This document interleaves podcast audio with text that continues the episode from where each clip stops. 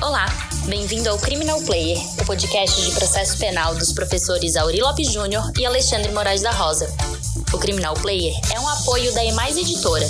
No site www.emaiseditora.com.br você encontra material de qualidade e gratuito.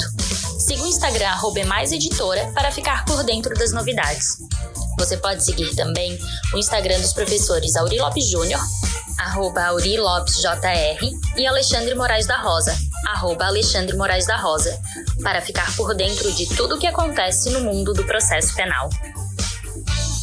Olá, pessoal. Mais uma decisão bem interessante, bem relevante aqui, uma decisão monocrática do ministro Celso de Mello no HC 185051. Na verdade, são embargos declaratórios, certo? No habeas corpus número 185051 de Santa Catarina. O que, que decidiu o ministro Celso de Mello? Era uma questão bem interessante. O réu foi absolvido em primeiro grau, é, defendido pela Defensoria Pública, ele foi absolvido em primeiro grau, e depois houve recurso do Ministério Público e ele foi condenado pelo Tribunal de Justiça de Santa Catarina. O tribunal, seguindo uma tradição e uma posição que realmente é bastante comum, publica simplesmente o acórdão no órgão oficial, considerando que isso é a intimação é, para todos os efeitos. Então, o acórdão foi simplesmente publicado, no órgão oficial, como é bastante comum, e com isso a Defensoria Pública foi intimada. Bom, a grande questão é que a partir daí a Defensoria entrou com um habeas corpus no STJ uh, ah, com relação à falta de intimação pessoal do acórdão. Falta de intimação pessoal do acórdão, no sentido de que não bastaria uh, a intimação exclusivamente pelo diário oficial, pelo órgão oficial, principalmente nessa situação em que o réu é absolvido em primeiro grau e é condenado em segundo e é assistido pela defensoria. Bom, ministro Joel Parcionic não, não concede o habeas corpus, nega liminar, e a defensoria vai para o Supremo, de liminar em liminar, então, um novo habeas, que é que não é conhecido pelo ministro Celso no primeiro momento. A defensoria entra com embargos declaratórios, e aí o ministro Celso, então, reconsidera a decisão dele, Uh, aplica a súmula 691 no sentido de não conhecer do HC de liminar e liminar, mas de ofício concede o habeas corpus, e esse é o ponto chave da questão, de ofício, ele concede o habeas corpus exatamente para determinar a suspensão da pena imposta e a determinação de soltura do réu, na medida em que já tinha ocorrido o trânsito em julgado e ele já estava preso.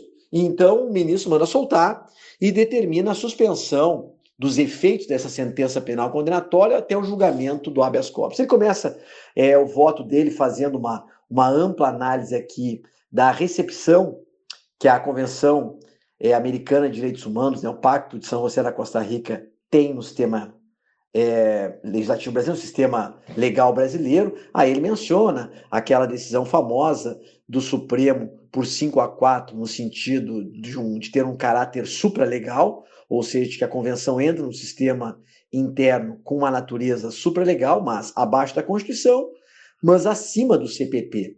E aí o ministro faz, inclusive, a sua ressalva, no sentido de que, para ele, é, teria status constitucional, mas enfim, foi o voto vencido.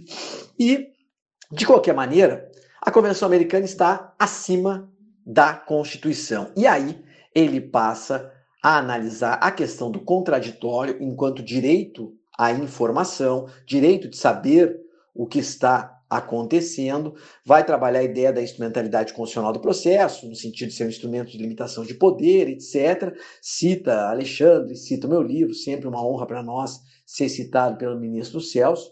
E aí ele então conclui no sentido de que uh, necessariamente deve haver a intimação pessoal do réu para com isso assegurar contraditório, direito de defesa e, de certa maneira, o próprio direito de recurso, duplo grau de jurisdição.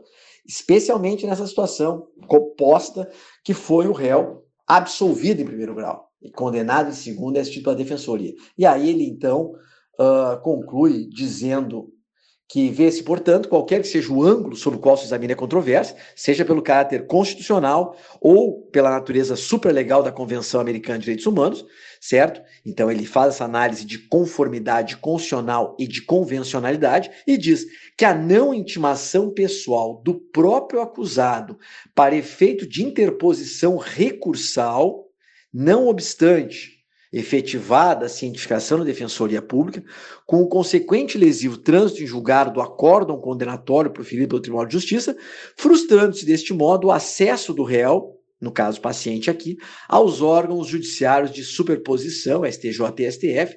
Isso, então, a falta de intimação pessoal, põe em perspectiva a grave questão concernente a um direito fundamental que os pactos internacionais reconhecem a todos aqueles que são acusados que é exatamente esse direito de cientificação, de saber o que está acontecendo.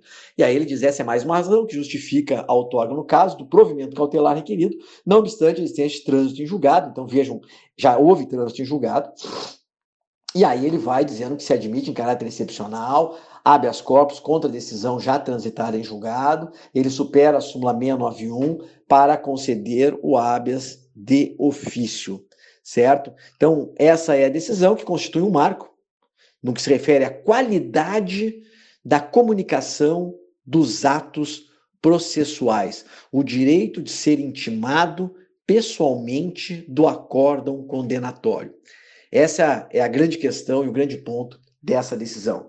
O que, você acha aí, Alexandre? Concordo plenamente contigo, Auri. Nós tínhamos caminhado há um bom tempo, tanto no teu, no teu direito processual penal, teu curso, como no meu guia do processo penal, sobre a importância da participação do acusado não como mero submetido e também como sujeito processual. Objetivamente, a questão é a seguinte: qual foi o primeiro momento em que o Estado o juiz reconheceu a responsabilidade penal do agente? Em primeiro grau, ele foi absolvido. Cabe até dizer aqui que nós defendemos a impossibilidade recursal do Ministério Público quando houver a absolvição em primeiro grau, já que isso tem artigo teu no conjunto, tem o livro da, do Tiago Bunin, eu mesmo voto vencido na turma recursal em que eu trabalho. De qualquer sorte, o que há é que só nesse em segundo grau é que o, que o tribunal reconheceu a responsabilidade do agente. E da decisão condenatória, ele tem o direito de pessoalmente ser intimado para opor recurso especial ou extraordinário em face da condenação. Por isso que é necessária a expedição de carta de ordem, expedição de algum elemento para que possa o acusado ser pessoal e formalmente intimado da sentença condenatória, do acórdão condenatório, para fim de oposição dos recursos cabíveis. É verdade que essa é uma reviravolta, já que o STJ tinha no HC 51.317, no HC 125.708, mantida posição contrária.